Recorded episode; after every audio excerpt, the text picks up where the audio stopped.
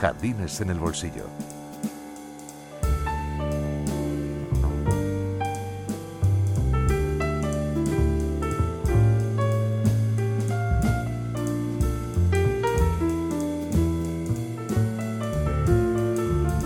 El Rincón de las Tablas, con Fernando Loigorri.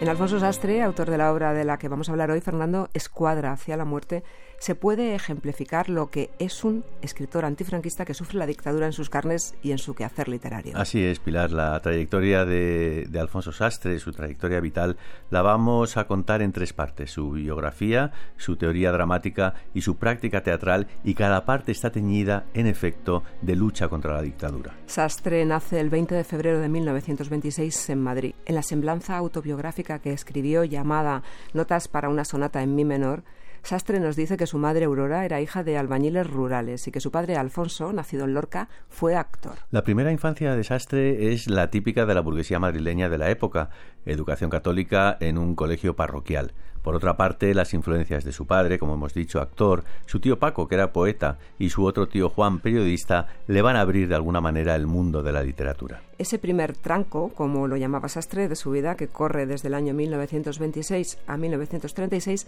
se va a quebrar con el estallido de la Guerra Civil Española. Dos son los recuerdos que más permanecen en su memoria, la carencia de casi todo, el hambre, y el terror por los bombardeos de la aviación de Franco. No puedo recordar una infancia alegre eh, en la medida en que se fijaron en mí muchas, eh, muchas emociones relacionadas con el hecho de que yo estuve enfermo. Yo me pasaba muchas horas eh, tumbado porque tenía que hacer reposo en aquella hamaca y viendo cómo los chicos jugaban. Son los recuerdos de, de un niño observador, débilmente participante en sus juegos, que muchas veces eran brutales. Junto a estos dos terrores diarios que comentabas, los padres de Sastre decidieron que nuestro autor siguiera sus estudios en una academia particular que se llamaba Evadla, y allí, por algo que podríamos llamar azar, se va a encontrar con compañeros muy importantes en su vida. El mismo Sastre, en su autobiografía, muestra su extrañeza de cómo habían ido a parar a esa misma academia los estudiantes Alfonso Paso, Enrique Cerros y Carlos José Costas. Fuera como fuere, los cuatro eran raros tenían aficiones literarias. Esto es una rareza tremenda, ¿no? A este grupo se añadieron en los años siguientes, ya en la posguerra, otros dos jóvenes fundamentales en la labor teatral de Sastre, José Gordon, sobrino de Alfonso Paso, y Medardo Fraile. Y juntos, en el año 1945, fundaron en el bar Arizona de la calle Alberto Aguilera un grupo llamado Arte Nuevo, Teatro de Vanguardia. Al año siguiente estrenará en el Teatro Beatriz de Madrid una obra escrita en colaboración con Medardo Fraile, ha sonado la muerte. Y también Uranio 235 ante la angustia que le provocaba el inicio de la era atómica. Y ese, aspecto así un tanto apocalíptico de, la situación es el que yo reflejé, intenté reflejar en un poema, Uranio 261, un poema escénico. Y entonces estrenó esto en el mismo año 46, o sea, eh, unos meses después de Hiroshima, se estrenó Uranio 235. A partir del año 1946 y hasta nuestros días, la labor política de Alfonso Sastre ha sido constante y comprometida, desde su ingreso en el Partido Comunista a finales de los años 50 hasta su militancia en la izquierda Abertzale. Ha sufrido la represión franquista, la cárcel y el exilio, pero esta parte de su vida, la que corre a partir de 1966, la contaremos cuando hablemos de otra de sus grandes obras, La Taberna Fantástica. Pues vamos a entrar, si te parece, ya en la segunda parte, Fernando, de esta introducción a la vida y a la obra de Alfonso Sastre, que en el fondo tiene el mismo motivo que su faceta política, es la lucha, en este caso, en el ámbito teatral. Sí, y esta lucha comienza desde el mismo momento en el que crea el grupo antes mencionado, Arte Nuevo, porque su idea era acabar con el teatro burgués que inundaba las carteleras españolas de la mano de la herencia de Jacinto Benavente. Hay en la labor teatral de Sastre dos vertientes, está la teórica y la práctica. En su vertiente teórica, Alfonso Sastre lo que persigue es una renovación y una dignificación del teatro.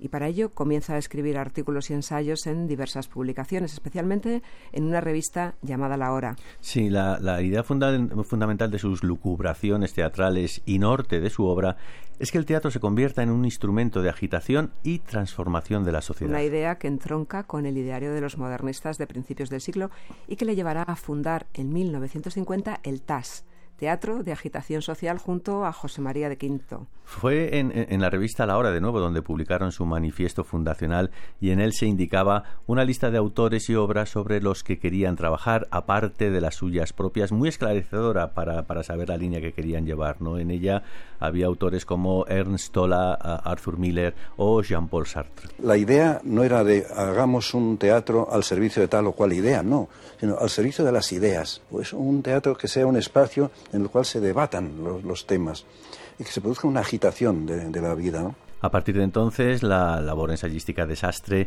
se va a mantener constante y va a formar parte de su prolija labor literaria. Ensayos como Coloquios sobre problemas actuales del teatro en España en 1955 o Drama y Sociedad en 1956, Anatomía del Realismo en 1965 o La Revolución y la Crítica de la Cultura en 1960 y, como no, la fundación de una nueva aventura teatral, el Grupo de Teatro Realista, en 1961. Entremos, si te parece, en su obra propiamente dramática y en la pieza que hoy traemos a este rincón de las tablas, Escuadra hacia la muerte. Esto es lo que yo voy a conseguir de vosotros. Que alcancéis el grado de soldados para que seáis capaces de morir como hombres. Un soldado no es más que un hombre que sabe morir. Y vosotros vais a aprenderlo conmigo. Es lo único que os queda. Morir como hombres. Podríamos decir que hasta Escuadra hacia la muerte, escrita en 1952 y estrenada en 1953, el teatro de Alfonso Sastre es de vanguardia. Y es lo lógico porque Sastre empieza a escribir a los 19 años y para combatir ese teatro hueco y burgués, él ofrece elementos de la vanguardia y del simbolismo. A esta época, que corre en los años 40, corresponden obras como Uranio 235 de 1946, de la que ya hemos hablado, o Cargamento de Sueños, escrita en 1949. Y es justamente después de Cargamento de Sueños cuando en el año 1950 escribe Prólogo Patético, que supone, como también nos lo cuenta Francisco Ruiz Ramón, la toma de conciencia de la función social del teatro. Esa función, según el mismo Sastre nos dice en muchos de sus textos teóricos, se tiene que articular en la dialéctica entre revolución como realidad trágica contra la tragedia sorda del orden social injusto. La esperanza para Sastre es que la tragedia revolucionaria tenga un final feliz. Estos dos elementos juntos o incluso en ocasiones separados, pero siempre implícitos, van a ser los ejes sobre los que bascule toda su obra dramática a partir de 1950. Y luego hay otro elemento fundamental en cuanto al estilo. Sastre adopta el estilo realista porque, según nos explica en su libro Anatomía del Realismo, primero hay que elaborar poéticamente la idea y luego desarrollarla en una situación real. Con los años este realismo de su teatro irá evolucionando y llegará un momento en el que Sastre esbozará un teatro del futuro basado en una síntesis entre el teatro épico, al modo de Bertolt Brecht, el teatro dramático y el teatro de vanguardia. Bueno, Fernando, esa evolución ya, si te parece, la vamos a estudiar cuando hablemos de la taberna fantástica. Me parece fantástico. Y ahora vamos ya a introducirnos en la obra Escuadra hacia la muerte, que fue la primera obra en la que el autor obtuvo un éxito importante y también fue su salvoconducto para ser considerado autor teatral. Escuadra hacia la muerte fue escrita en 1952 y estrenada por el Teatro Popular Universitario en el Teatro María Guerrero de Madrid el 18 de marzo de 1953. La dirección corrió a cargo de Gustavo Pérez Puig y tan solo se hicieron de ella tres funciones hasta que el Ministerio de Orden Público la censuró y la retiró. Muchas me parecen, tres Muchas, funciones. Sí, también. Eh, escribí una obra en la que no tuve para nada en cuenta las dificultades de la censura. Por eso es una obra antimilitarista, decididamente antimilitarista, y en ella se producen cosas tan terribles como la muerte del cabo de una escuadra mm, a manos de sus soldados. Un acto de indisciplina un tanto grave. La obra está dividida en dos partes, cada una con seis cuadros, y para ir de un cuadro a otro él utiliza el recurso del oscuro. En el cuadro primero se nos presenta a los personajes. Son cuatro soldados y un cabo en una caseta en mitad de un bosque cerca del frente en una guerra que el autor llama la Tercera Guerra Mundial. Falta un soldado, está de guardia. Lo que descubrimos ya en este primer cuadro es que todos están allí por, por haber cometido una falta y por lo tanto su escuadra en realidad es una escuadra de castigo. ¿Cuánto tiempo hace que viste el uniforme, cabo? Es una forma de preguntarle cuántos años tiene. Tengo 39, Pedro. A los 17 ingresé en la Legión, pero desde pequeño era ya soldado. Me gustaba. Es usted un hombre que no ha llevado nunca corbata. ¿eh? Este es mi verdadero traje. Y vuestro verdadero traje, ya para siempre. El traje con el que vais a morir. El traje de los hombres. Un uniforme de soldado. Lo demás son ropas afeminadas. La vergüenza de la especie. En el segundo cuadro vamos conociendo las faltas de alguno de ellos y también la actitud despótica del cabo Gobán, que enciende los ánimos de casi todos, pero sobre todo de Adolfo, el cual ya insinúa la posibilidad de asesinar al cabo. También aquí se nos informa de la misión que tienen desactivar un campo de minas. En el cuadro tercero y mediante una carta conocemos al personaje quizá más complejo de la obra, ¿no? El soldado Javier. Y también seguimos al más débil Luis, que desde el principio está enfermo y al que el cabo trata con una dureza brutal. En el cuadro cuarto se produce de nuevo un intento de motín contra el cabo, pero este lo reduce con facilidad dándole una paliza a Andrés, el principal instigador. Han pasado ya 15 días desde que ocupamos este puesto. La situación se está haciendo insoportable. Solamente el cabo permanece inalterable. Somos una escuadra hacia la muerte y marchamos disciplinadamente obedeciendo las órdenes de un loco, el cabo Cobán. El cuadro quinto ocurre fuera de la caseta y es un monólogo de Javier mientras hace guardia lleno de desesperanza, lo que nos lleva directamente a la noche de Nochebuena en el cuadro sexto, en el que se produce el culmen de esta primera parte, cuando los soldados, excepto Luis que estaba de guardia, asesinan al cabo Gobán.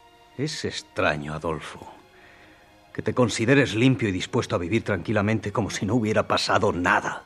Hay una cuenta pendiente que no podemos olvidar, que ahora somos culpables de la muerte de un hombre. ¿Te arrepientes de haber matado al cabo Gobán? ¿A esa víbora de... ¡No! Hasta es posible que si todo empezara de nuevo volviera a matarle con vosotros. Pero eso no cambia nada. El cuadro séptimo ya en la segunda parte es el entierro en la esplanada ante la caseta del cabo. Pedro toma el mando de la escuadra como soldado más antiguo. Un detalle que no quería dejar de reseñar es la forma que tiene Alfonso Sastre de marcar el tiempo transcurrido. Sastre no marca el tiempo mediante una acotación, sino que por medio del diálogo y la apariencia de los soldados lo vamos sabiendo. Entre el séptimo y el octavo cuadro pasan 17 días. Es el 17 de enero y todos los soldados están sucios, descuidados, tirados por el suelo.